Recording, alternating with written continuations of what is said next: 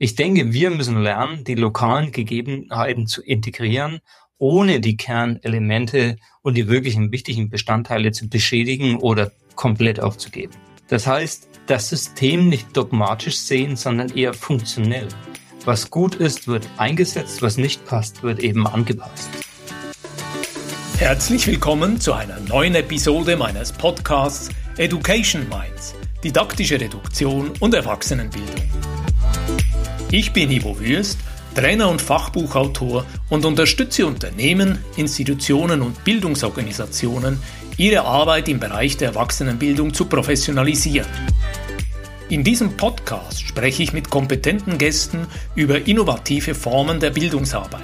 Du gewinnst wertvolle Hinweise und Inputs rund um das Thema didaktische Reduktion und Erwachsenenbildung.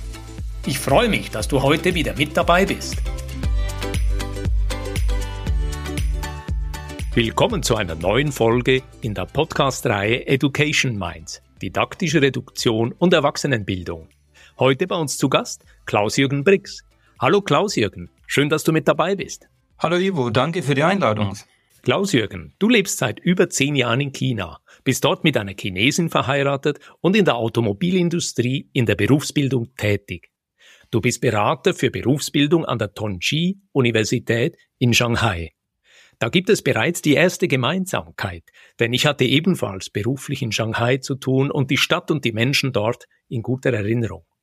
Du unterstützt das sogenannte SGAVE, Sino-German Advanced Vocational Education Program, eine Initiative der deutschen Automobilindustrie in China, die sich auf die Entwicklung gut ausgebildeter Berufsschüler in verschiedenen Berufsfeldern konzentriert. Zu deinen Hauptaufgaben gehören die Beratung zu Themen der deutschen dualen Berufsbildung, wie zum Beispiel die Lehrerqualifizierung, Entwicklung von Curricula, von Prüfungen und vieles mehr. Klaus-Jürgen, erzähl uns etwas aus deinem Leben. Ja, Ivo, ich gebe dir mal eine Zusammenfassung äh, meiner beruflichen Stationen. Ich habe eine Ausbildung als, äh, eine handwerkliche Ausbildung als Kfz-Mechaniker noch zu der Zeit gemacht. Heute ist es ja der Kraftfahrzeug-Mechatroniker. Ich habe die Ausbildung abgeschlossen und mich dann Schritt für Schritt weiterentwickelt. Habe erst als Kfz-Meister in verschiedenen Betrieben gearbeitet und dann bei der Handwerkskammer in meiner Heimatstadt angefangen, wo ich verantwortlich war für die Ausbildung von Auszubildenden, von Meistern und Meisterinnen. Dann kam der Sprung nach BMW, die BMW Trainingsakademie. Dort war ich dann tätig als Trainingsentwickler und Ausbilder für die technischen Trainer weltweit. Nach ein paar Jahren dann der Sprung nach China, zuerst zur BMW Trainingsakademie in China, die ist in Peking. Und dann habe ich mich hier selbstständig gemacht und meine eigene Trainingsakademie gegründet. Das ist jetzt auch schon ein paar Jahre her. Und zurzeit bin ich aber tätig als, ja, wie du schon vorhin erwähnt hast, Berater für berufliche Bildung an der Tongji Universität hier in Shanghai. Lass uns mit diesem Zungenbrecher Escape Programm starten, das ich bei der Anmoderation erwähnt habe, Klaus-Jürgen. Kannst du einen Einblick geben, wie dieses Escape-Programm das deutsche Ausbildungssystem in China integriert? Erstmal ein bisschen Hintergrund zu, zu SGIF. Äh, erstmal zum Namen vielleicht. Die Abkürzung SGIF bedeutet heute Sino-German Advanced Vocational Education. Früher war es eigentlich Sino-German Automotive Vocational Education. Das steckt schon im Namen. Es war also eine Initiative der deutschen Automobilindustrie. Beteiligt waren Audi, BMW, Daimler, Porsche und Volkswagen. Ich war damals in meiner Position in der BMW Trainingsakademie verantwortlich für den Teil, den eben BMW beisteuern sollte. Jeder Hersteller hatte verschiedene Verantwortlichkeiten. Meine war die Weiterbildung der chinesischen Lehrkräfte, unserer Kooperationsschulen und die Kooperation zwischen Schulen und Betrieben. Die anderen Hersteller haben andere Themen übernommen, wie zum Beispiel Lehrplanentwicklung, Prüfungswesen, Schülerauswahl, Definition der Ausstattung und so weiter und so fort. Letztendlich wollten wir ein System entwickeln, das die Grundlage zur Entwicklung bzw. Verbesserung von Berufsschulen in China schaffen kann. Unterstützt wurde das Projekt vom chinesischen Bildungsministerium. Die GEZ, die Deutsche Gesellschaft für internationale Zusammenarbeit, hat die Projektleitung übernommen. Und du bist inzwischen schon ein ganzes Jahrzehnt in China. Wie hat sich deine Sicht auf die Ausbildung oder genauer auf die Berufsbildung verändert, seit du dort angefangen hast? Ja, in der Anfangszeit waren die meisten Berufsschulen noch relativ schlecht entwickelt, sowohl was die Ausstattung als auch was die Qualifizierung der Lehrkräfte betrifft. Das deutsche duale Bildungssystem war weitestgehend unbekannt. Die Schulungsmethoden waren meist sehr stark wissensbasiert. Das hat sich inzwischen verändert und das liegt nicht nur an unserem Projekt. Es gab und gibt immer noch viele Projekte in der beruflichen Bildung zwischen China und Deutschland und natürlich Ivo auch äh, zwischen China und der Schweiz. All diese Projekte hatten und haben immer noch einen großen Einfluss auf die berufliche Bildung hier im Land. Wenn ich heute bei unseren alten SGIF-Partnerschulen vorbeischaue und mit den Lehrkräften spreche, sehe ich weitgehend kompetente Mitarbeiter und sehr gut ausgestattete Lehrwerkstätten. Wir nehmen heute auch oft einige dieser langjährigen Lehrkräfte als Trainer für unsere neuen Lehrkräfte und auch für viele andere Aufgaben, wie zum Beispiel Entwicklung von neuen Lehrplänen oder Updates von Lehrplänen und auch Kursunterlagen, Teilnahme an Prüfungen und Audits und so weiter und so fort. Lass mich hier mal einhängen, Klaus-Jürgen. Ja. Ich denke, die digitale Infrastruktur ist ja ein kritischer Aspekt moderner Bildung. Aus unserem Vorgespräch weiß ich, dass eine deiner Leidenschaften die Entwicklung innovativer Lernideen auf Basis von E-Learning und Learning Management Systemen ist. Kannst du uns erläutern, welche Rolle E-Learning und Lernmanagementsysteme aktuell in China spielen? Ja, tatsächlich mag ich das Thema sehr. Ich habe auch äh, in meiner Zeit vor allen Dingen bei BMW auch viel an Konzepten und Lerninhalten für Online-Kurse gearbeitet.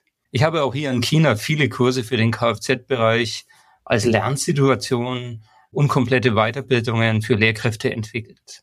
In China und insbesondere in der beruflichen Bildung ist allerdings das Interesse an Online-Kursen nicht sehr groß. Es gab nur einen Hype während der Corona-Pandemie, der jetzt aber abgeflacht ist. Gibt es Gründe dafür, warum das Interesse nicht so groß ist? Die Gründe sind in China vor allen Dingen, dass viele der Berufsschüler direkt an den Schulen ja untergebracht sind auch. Das heißt, sie sind immer vor Ort. Die sind also sowieso im Klassenraum jeden Tag. Es gibt dieses Distance Learning eigentlich nicht.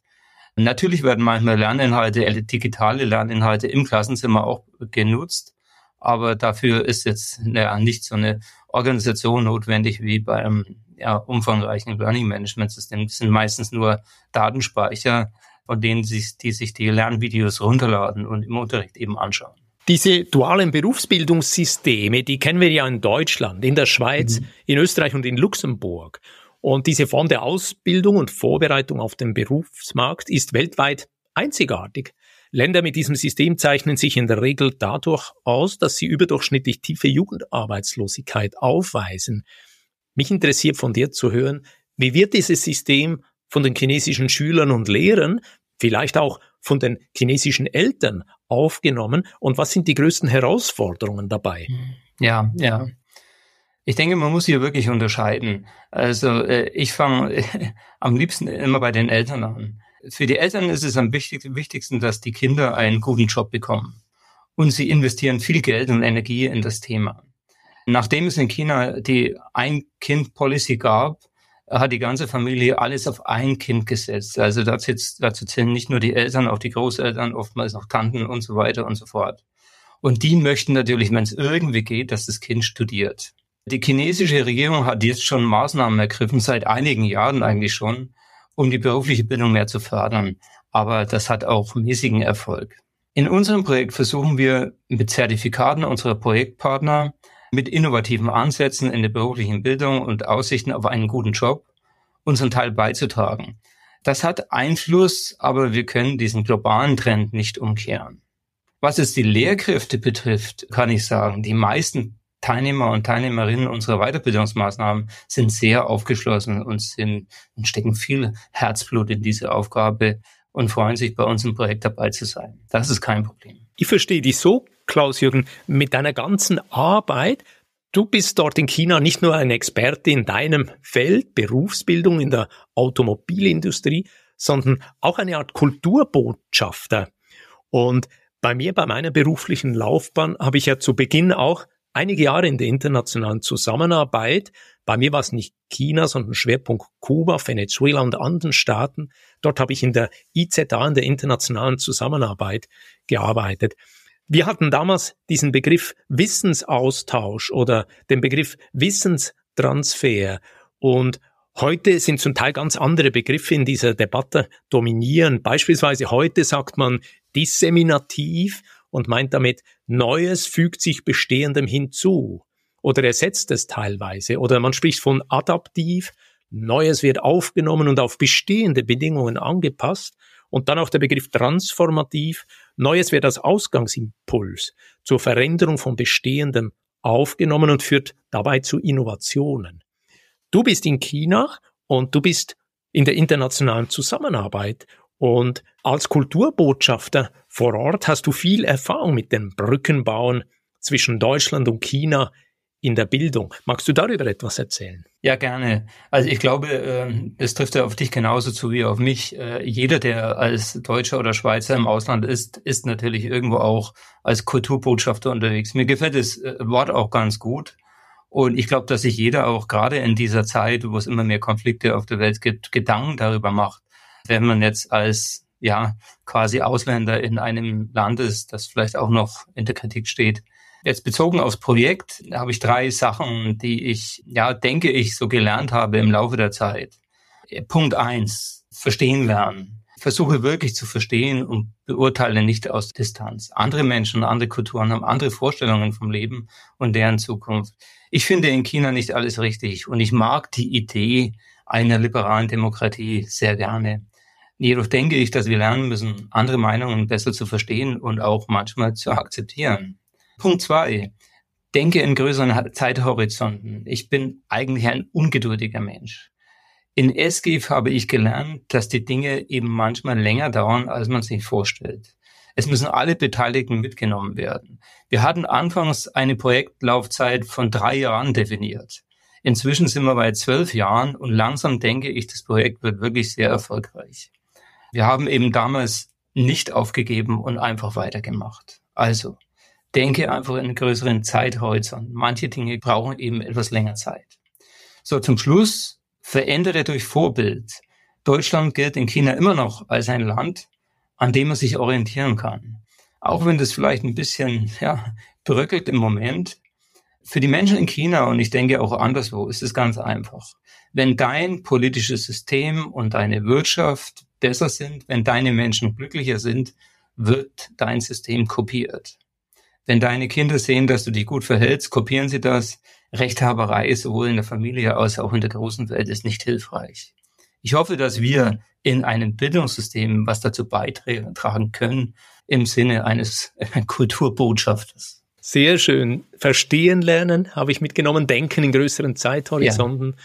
Durch Vorbild selbst rendern. Das macht mich neugierig, Klaus Jürgen. Wie sieht bei dir ein typischer Tag in Shanghai in China aus, wenn du sowohl als Berater tätig bist und gleichzeitig eben immer auch das erfolgreiche deutsche Berufsbildungssystem repräsentierst. Ja, ich führe hier ein sehr glückliches Leben. Vor allen Dingen deswegen, weil es meiner Natur entspricht. Ich habe sowohl beruflich als auch privat ein sehr abwechslungsreiches Leben. Es gibt fast keine Woche, die der anderen gleicht.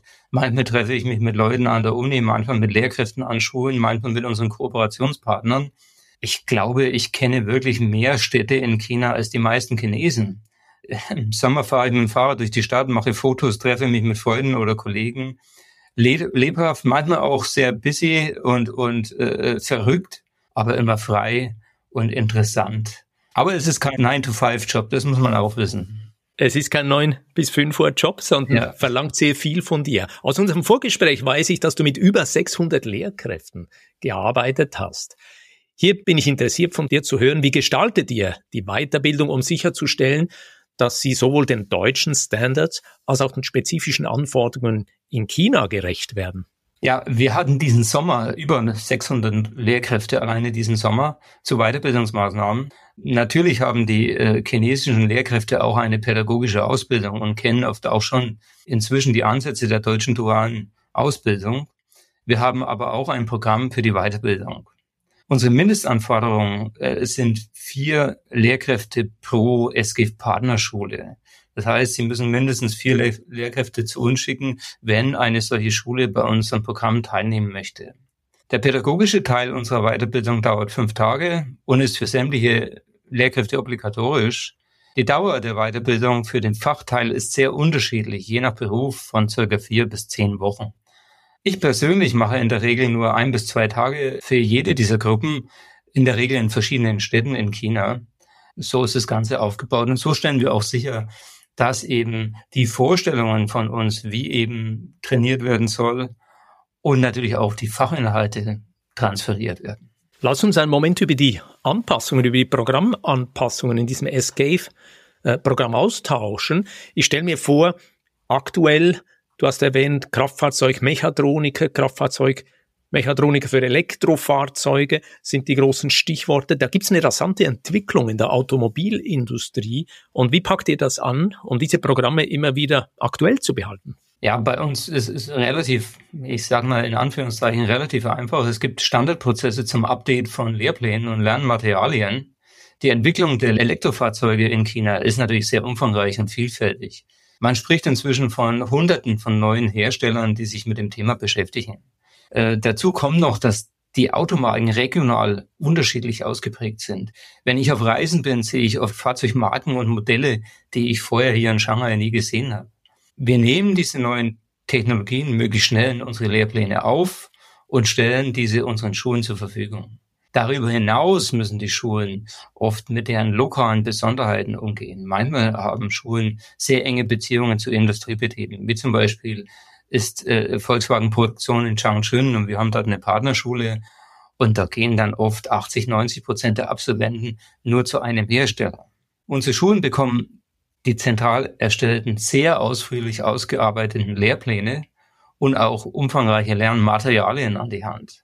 Diese Lernmaterialien arbeiten wir zusammen mit unserem Partnerunternehmen aus. Sie sind Bestandteil unserer Dienstleistung für die SGIF-Partnerschulen.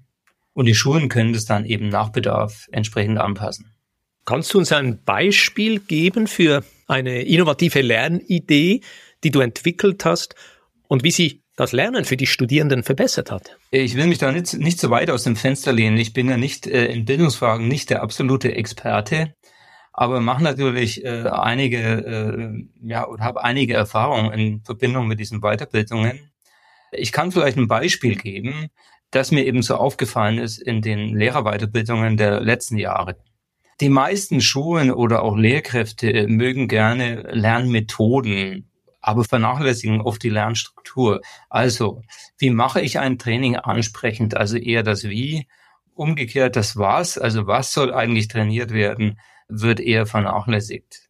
Man könnte auch sagen, die Lernmethoden stehen einer systematischen Lernstruktur die Show. In meinen Trainings gibt es äh, kein äh, Methodentraining. Es gibt unterschiedliche Lerninhalte, die ich mit den passenden Methoden durchführe und meine Teilnehmer können selbst in verschiedenen Rollen, also auf verschiedenen Perspektiven die Methoden erleben und dabei eine systematische Struktur für ihre ja, Kurse, wenn man so will, entwickeln. Wie ich finde, ist gerade in der Hinsicht das deutsche Modell der Berufsbildung mit seinen Lernfeldern und Lernsituationen sehr hilfreich. Diese Struktur zwingt uns immer wieder zu einer praxisbezogenen Denkweise. Die innere Struktur der Lernsituation bzw. der Kurse kann mit der vollständigen Handlung oder Varianten davon gut abgebildet werden. Die verschiedenen Methoden sind dann quasi die Werkzeuge, die in unsere Struktur integriert werden und den gesamten Kurs bzw. die Lernsituation zum Leben erwecken. Klaus-Jürgen, als ich 2013 in China gearbeitet habe, lautete unser Thema didaktische Reduktion für Expertinnen und Experten in der Sensortechnik. Die Chinesinnen und Chinesen, einige von ihnen hatten in Großbritannien und in Deutschland studiert, hatten die Herausforderung, dass sie bei Trainings mit Fachkolleginnen aus Deutschland und den USA zu viele Inhalte, zu überladene Folien, zu lange Referate einsetzen wollten. Das hat überhaupt nicht funktioniert. Die Zielgruppe war völlig überfordert. Die Technikerinnen und Techniker gingen davon aus, dass die ganze Welt, so wie die Menschen in China, lernt und aufnimmt und verarbeitet. Wir haben in der Folge Strategien entwickelt, wie Sie Ihre Inhalte fokussieren, wie Sie didaktische Reduktion bei der Präsentation und in Trainings mit Menschen, sagen wir mal vorsichtig, mit anderen kognitiven Voraussetzungen erfolgreich einsetzen, wie Sie ungefähr 40 Prozent der weniger wichtigen Inhalte rausnehmen und vor einem neuen Lernschritt zuerst immer wieder eine Zwischenzusammenfassung liefern, damit die Lernenden weiter an Bord sind. Mich interessiert von dir zu hören, die Zusammenarbeit zwischen deutschen und chinesischen Bildungseinrichtungen ist sicher auch bezüglich Lernstil und Lernkultur interessant und herausfordernd. Gibt es Momente, wo du auf didaktische Reduktion zurückgreifst? Ja, ich würde fast umgekehrt sagen, es gibt keinen Moment, in dem ich nicht auf die didaktische Reduktion zurückgreife. Und das hat natürlich verschiedene Aspekte. Ja. Zum einen ist es natürlich so, dass für Lehrkräfte oder für Trainer, dass die immer mit dem Konflikt leben zwischen Zeit und Inhalt. Technik entwickelt sich weiter, es wird immer mehr Inhalte und ich muss das jetzt irgendwie reduzieren und sinnvoll ausliefern, wenn man so will. Deswegen ist es ja auch äh, so wichtig, Lernziele und Lernniveau genau zu definieren und den Mut zu haben, weniger zu machen. Aber das, was man macht, auch gut zu machen. Eigentlich ist es zumindest in China ein Managementproblem. Die Lehrkräfte verstehen das Thema didaktische Reduktion durchaus. Es ist nicht so schwer, das zu verstehen. Das Management muss ihnen jedoch die Freiheit geben und sie ermutigen, diesen Weg zu gehen. Lieber die wichtigen Themen intensiv bearbeiten, als viele Themen theoretisch ausliefern. Schließlich ist gerade in der beruflichen Bildung Handlungsfähigkeit besonders wichtig. Und weil du vorhin eben äh, chinesische Lehrkräfte erwähnt hast, sobald ich natürlich in einem internationalen Umfeld bin, äh, steigert sich das Problem ja immer mehr.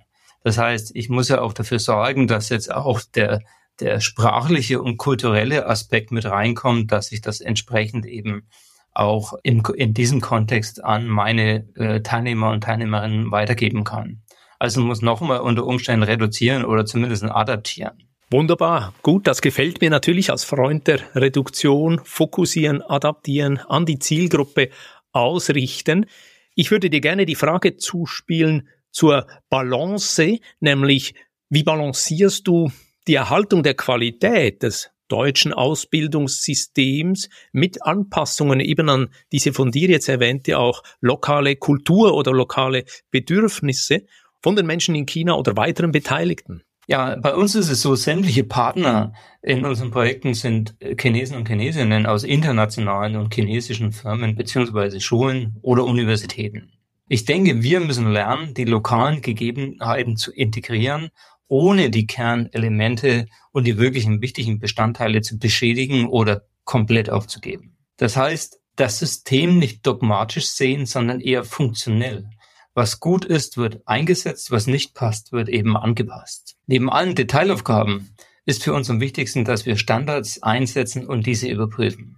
Nehmen wir das Beispiel Entwicklung Lehrpläne. Wir haben die Standards für die äh, Lehrpläne für unser Projekt in China. Jedes Mal, wenn wir einen neuen Lehrplan entwickeln bzw. updaten, gibt es ein Kick-Off-Meeting, in dem Experten aus Bildung, Forschung und vor allem aus der Industrie zusammenkommen und über Struktur und Inhalte sprechen. Wir geben die Standards vor, also Lernfelder, Lernsituationen, Teilaufgaben, Lernaktivitäten, Kompetenzen, Handlungsziele und so weiter und so fort. Die fachlichen Inhalte kommen von den Fachexperten, Ausbildung und Industrie. Wir haben dann einige Folgemeetings und verabschieden äh, den neuen Lehrplan gemeinschaftlich für alle unsere Schulen. So stellen wir die Qualität sicher und behalten Einfluss auch auf unsere Standards. Und diese basieren letztendlich auf dem deutschen dualen Bildungssystem. Ausgezeichnet. Vielen Dank für diese präzise Darstellung, wie er dort schrittweise vorgeht. Und zum Schluss gern die Frage an dich. Was bedeutet es für dich persönlich, Klaus-Jürgen, die Bildungszukunft in einem so dynamischen Umfeld wie China mitzugestalten? Ja, man kann sich sicher vorstellen, es ist eine sehr interessante Aufgabe und äh, ich kann mich jetzt wirklich in meiner Aufgabe verwirklichen kann alles machen, was mir Spaß macht, jetzt aus der beruflichen Perspektive. Ich mag Technik und ich mag es, mit Menschen zusammenzuarbeiten. Menschen, die lernen möchten, die entwickeln möchten, die kreativ und innovativ sein möchten. All das bekomme ich an der Uni hier oder in meinen Projekten im Bereich der Bildung. Und dann natürlich noch dieses Land mit seiner Größe, mit seinen Gegensätzen und mit seinem riesigen Potenzial. Das ist natürlich einfach super interessant. Warum ich äh, mit diesen Themen in China unterwegs bin, weiß ich nicht. Es hat sich so ergeben. Ich habe meine erste Kooperation mit einem guten Freund, ein Chinese, in 2001 begonnen. Mit der Zeit kamen immer mehr Projekte und Kontakte und so bin ich hier hängen geblieben. Also offensichtlich Schicksal. Fantastisch, wunderbar. Klaus-Jürgen, lass mich einen Moment zusammenfassen, was sind die wichtigsten Erkenntnisse, die wir heute mitnehmen können? Ich nehme mit, deutsche Berufsbildung kann in China oder in vergleichbaren Ländern erfolgreich funktionieren und setzt damit auch Standards in anderen Ländern. Zweitens habe ich mir notiert, die Entwicklung einer dualen Berufsausbildung ist je nach Ausgangssituation ein komplexes und langfristiges Projekt, das nur schrittweise realisiert werden kann. Langfristiger Erfolg kommt aus etablierten Prozessen und Standards und vom Nicht-Aufgeben. Und schließlich als dritten Punkt habe ich mir aufgeschrieben, didaktische Reduktion ist aufgrund der Sprach- und Kulturbarriere im internationalen Kontext noch wesentlich wichtiger als innerhalb sogenannt homogener Lerngruppen. Ich nehme diesen Gedanken von dir heute mit. Das trifft unter Umständen auch Migration in den Schulen, in Deutschland, in der Schweiz und in weiteren Ländern. Habe ich etwas vergessen? Gibt es Ergänzungen von dir? Ich glaube, Ivo, deine Zusammenfassung ist ganz gut und wir sollten es dabei belassen. Äh, ich bedanke mich herzlich für die Einladung und ich wünsche dir viel Erfolg auch bei deinen weiteren Podcasts. Vielen Dank, Klaus-Jürgen, das wünsche ich dir ebenfalls. Herzliche Grüße hier aus der Schweiz Richtung Shanghai. Gerne wieder. Wenn dir diese Podcast-Folge gefallen hat, dann freue ich mich über einen Like und eine positive Bewertung auf Apple und Spotify. Mehr Informationen zu mir und meiner Arbeit findest du auf www.education-minds.com und auf LinkedIn. Alle Links findest du immer auch in den Show Notes. Ich freue mich, dich auch in der nächsten Episode wieder mit dabei zu haben. Bis dann, dein Gastgeber Ivo Würst.